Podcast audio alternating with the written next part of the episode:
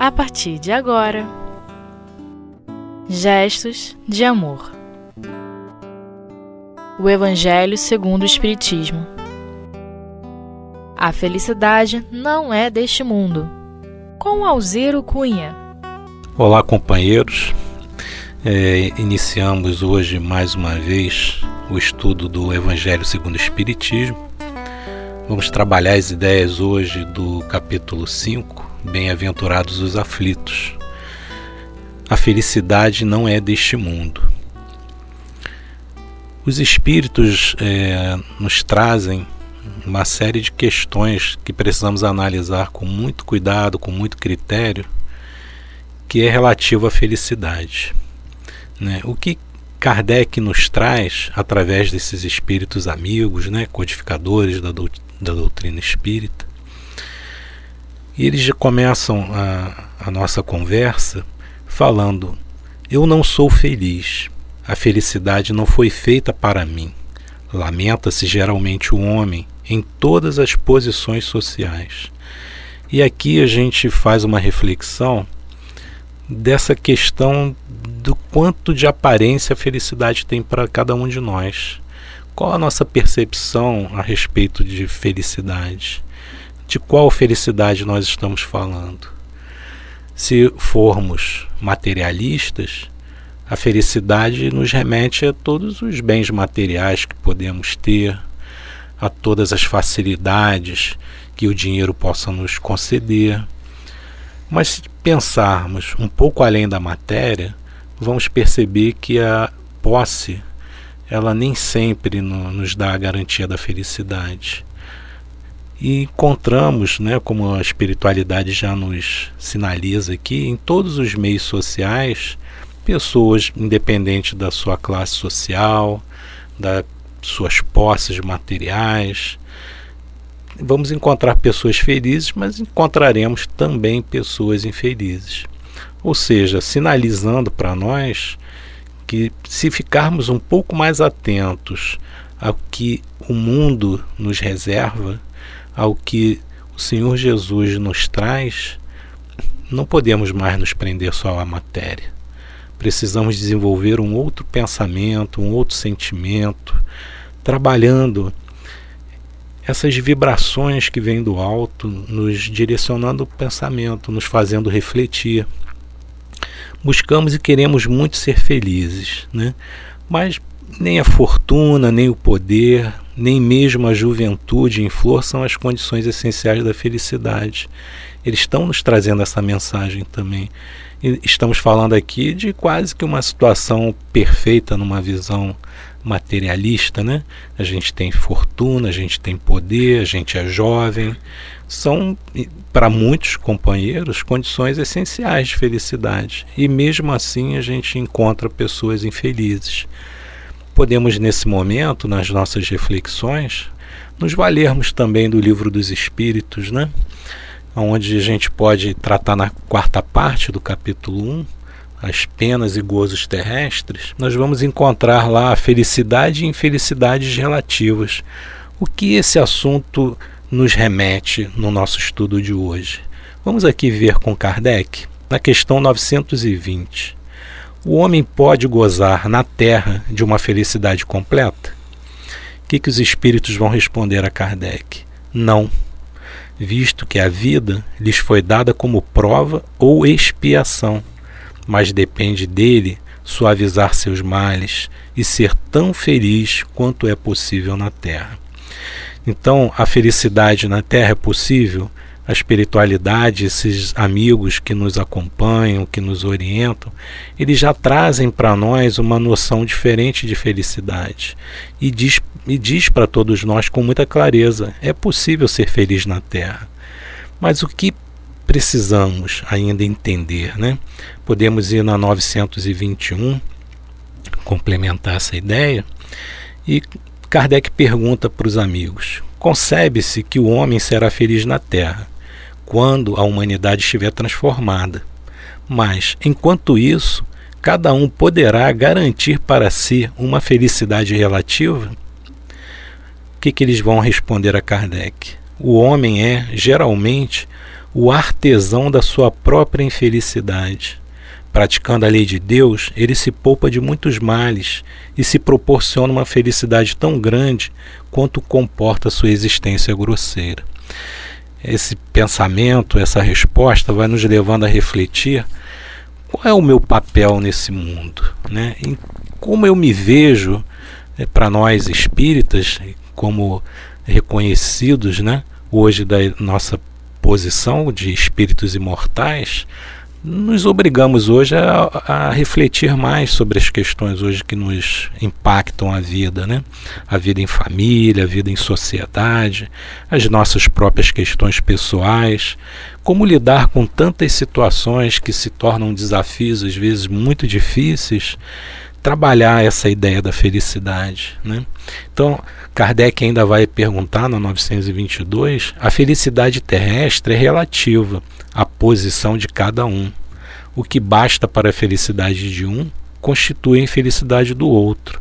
Há, entretanto, uma medida de felicidade comum a todos os homens, né, como não poderia deixar de ser, né, Kardec como um espírito é, é, muito além já da nossa própria sociedade, ele faz uma pergunta que vem como resposta a algo que é inquestionável.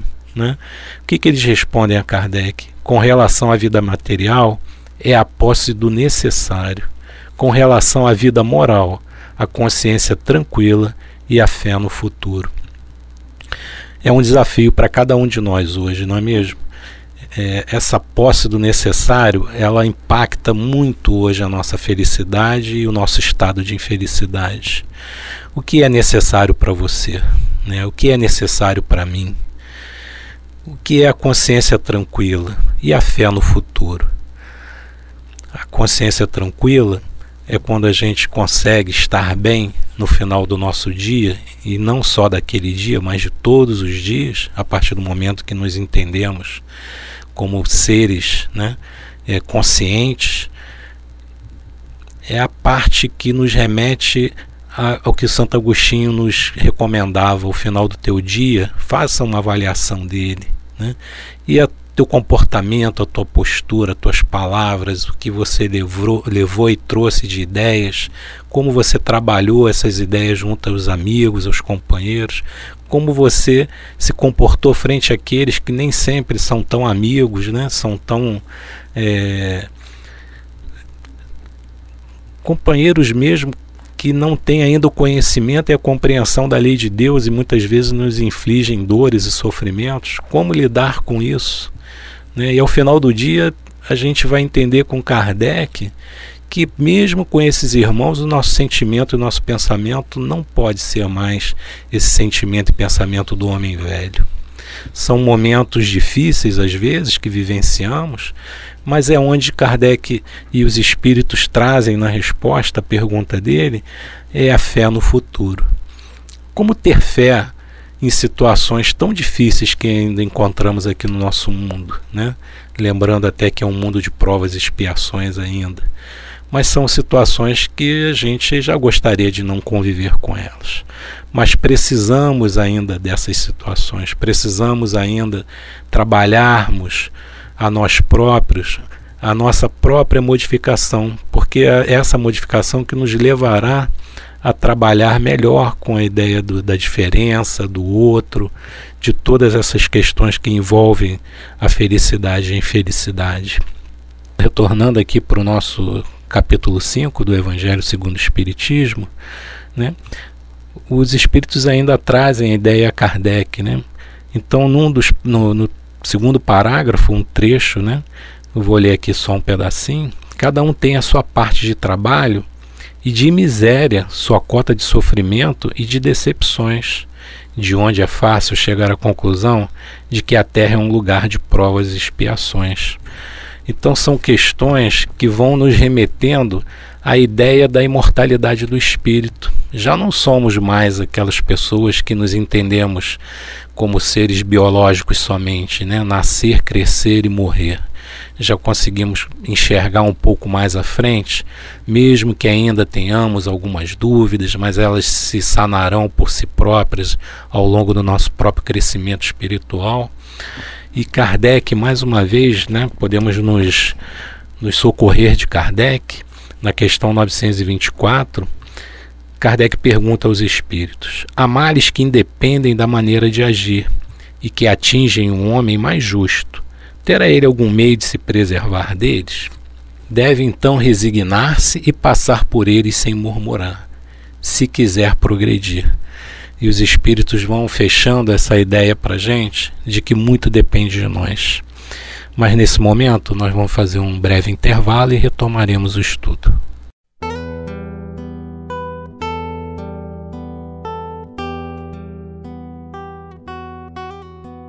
Gestos de amor. O Evangelho segundo o Espiritismo. Amigos, dando continuidade ao nosso trabalho aqui, as nossas reflexões em torno do Evangelho segundo o Espiritismo, né? Capítulo 5, Bem-aventurados os aflitos, no nosso item 20, nós falávamos aqui da questão da felicidade, da infelicidade, dos sofrimentos. E uma parte que vale a pena nós retomarmos né, brevemente é no nosso próprio livro, O Evangelho segundo o Espiritismo, no seu capítulo 5, o item 4 né? aonde ali nós vamos ser alertados sobre uma série de questões que vão nos trazer aflições e podemos entender a aflição nesse momento como algo que não vai, vai nos levar à infelicidade. Né? As aflições não são normalmente advindas de, de momentos agradáveis, né? momentos de segurança que nós tanto precisamos. Então, no, no capítulo 5, ainda, nos Bem-aventurados os aflitos, causas atuais das aflições, nós podemos chamar atenção para alguns pontos aqui importantíssimos, né? Para nossas reflexões é, dentro do próprio capítulo 20 ainda. Né? Então, o que Kardec nos traz? As vicissitudes da vida são de duas espécies, ou, se o preferirem, têm duas fontes bem diferentes que é necessário distinguir porquanto umas têm sua vida, sua causa na vida presente, outras fora desta vida. Nos lembrando, né, esse parágrafo da nossa imortalidade enquanto espíritos, não é mesmo? E o que, que os espíritos, através de Kardec, vão nos apontar como situações é, rotineiras? Vamos nos reconhecer em algum, alguma delas, com certeza. Por exemplo, quantos homens caem por sua própria culpa? Quantos são vítimas de sua própria imprevidência, de seu orgulho e de sua ambição? Como queremos ser felizes se ainda estamos presos ao orgulho? E a ambição? Situações que nos levam a, a, ao conflito, situações que nos levam à busca da superação do outro por caminhos nem sempre corretos, né? Não falamos aqui da meritocracia, mas falamos daqueles momentos em que é, parece que tudo que atinja o nosso objetivo final pode ser feito, né? Um outro ponto abordado aqui: quantas pessoas arruinadas pela falta de ordem, de perseverança, pela má conduta ou por não terem sabido limitar os seus desejos é, é, muito natural que num mundo material os desejos estejam à flor da pele, não é mesmo? Nós queremos tantas coisas, temos tantos desejos, somos impactados, né? É, muitas vezes pela própria propaganda de produtos e, e, parece que aquilo, se não obtivermos aqueles itens, nós seremos infelizes para sempre.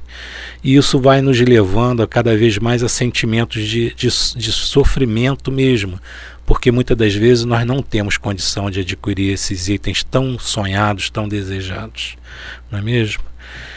Quantas uniões infelizes porque foram resultado do interesse ou da vaidade e nas quais o coração não teve nenhuma participação.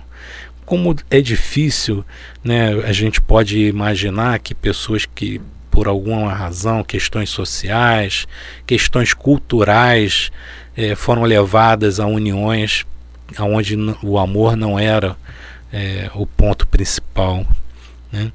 quantas desavenças e discussões funestas teriam sido evitadas com mais moderação e menos suscetibilidade. Suscetibilidade é algo que destrói muitas vidas. Né? São momentos em que a gente, por orgulho, por prepotência, por vaidade, nos sentimos tão agredidos num, numa intensidade tão alta que nós entendemos que temos o direito de revidar. E a, esse revide leva a muitas situações dolorosas que passam pelo tempo. E de encarnação em encarnação a gente vai gerando inimizades, vai criando comprometimentos e depois quanto tempo nós vamos precisar após compreendermos a lei de Deus, não é mesmo? Rever todas essas situações e pedir a Deus a oportunidade de nos corrigirmos através do amor. Quantos pais são infelizes porque não combateram as más tendências de seus filhos desde o princípio? por fraqueza ou indiferença. Esses pais deixaram que neles se desenvolvessem os germes do orgulho, do egoísmo e da tola vaidade que ressecam o coração. É um ponto é, é, bastante sensível, né? Quando a gente fala de filhos, quem são pais sabem muito bem disso, né? Enquanto vários momentos nós defendemos os nossos filhos até quando eles estavam errados e nós temos consciência do erro deles, seja dentro ou fora de casa. E hoje a gente responde por esses desvios de conduta, muitas das vezes. Né? Condutas que hoje os nossos filhos podem ter desvios, mas que foram causadas pelos nossos próprios desvios, quando não atuamos no momento que deveríamos ter atuado. E mais grave, quando sabíamos precisar atuar e não tivemos a coragem para fazê-lo em nome de uma falsa felicidade de dar a ele naquele momento o apoio é, equivocado, de dar a ele algo que ele não merecia. Então nós vamos percebendo que o próprio Evangelho, né, o próprio capítulo 20, ele complementa o capítulo, o capítulo 4, trazendo novas ideias de reflexão. Né? O que, que voltando ao nosso capítulo 20, em tese geral, pode-se afirmar que a felicidade é uma utopia, em busca da qual as gerações se lançam sucessivamente sem poderem jamais alcançá-la. Visto que, se o homem sábio é uma raridade aqui na Terra, o homem totalmente feliz não é encontrado com felicidade. Se pensarmos que temos companheiros que já ultrapassaram muito as necessidades materiais, esses desejos é, rotineiros da nossa vida, e buscam aí nessa sua própria jornada a sua espiritualização. Podemos lembrar do Chico Xavier, né? mas nas próprias mensagens do Chico, nas suas falas, sempre ele, ele deixava claro que ele também tinha a dor pelos irmãos. Né? E embora ele compreendesse a sua situação pessoal, as suas doenças, os seus momentos difíceis, e mesmo nos melhores momentos dele, ele nunca deixava transparecer que ele teria esquecido dos irmãos que sofriam. Então, até esse companheiro, né, esse nobre companheiro, Chico Xavier, ele também não era totalmente feliz, porque ele compreendia que para que ele se tornasse feliz, ele precisaria também que os irmãos dele se tornassem felizes. Então, essa felicidade, num primeiro momento, como os espíritos falam para nós, parece uma utopia. Mas ela não é uma utopia, eles deixam isso claro para nós. Ela é uma construção. E enquanto construção, não adianta a gente cobrar do outro, nós temos que cobrar de nós. E sermos para o outro o exemplo que gostaríamos muito que o outro fosse. Então esse é um dos grandes fatores de infelicidade também, é quando nós queremos que o outro seja do jeito que a gente acha que deve ser, quando a gente não tem a compreensão de trabalhar com essas diferenças de pensamentos, de sentimentos, e isso nos faz infeliz. Por que isso deveria nos fazer infeliz, não é mesmo? Então a felicidade na Terra consiste em algo tão efêmero para aquele que não é guiado pela sabedoria, que por um ano, um mês, uma semana de completa satisfação, todo o resto da existência se passa numa série de amarguras e de decepções. A atenção que os espíritos nos trazem para esse ponto, né? Muitas vezes por uma, um pensamento equivocado, uma atitude errada, um desejo é, atendido a qualquer preço nos traz como consequência muitos anos de dor e sofrimento, não é mesmo? Então esse capítulo 20 nos chama muito a atenção. É um capítulo importante para as nossas vidas e que nos ajudará em o compreendendo bem a um mundo melhor, a uma noção de felicidade mais correta e de um sentimento mais leve de que podemos caminhar junto com Jesus e com Deus na busca do nosso crescimento espiritual. Que seja a doutrina espírita para nós esse caminho que nos leva a Deus através de Jesus, que Kardec veio trazer para nós com muito amor. Um grande abraço a todos.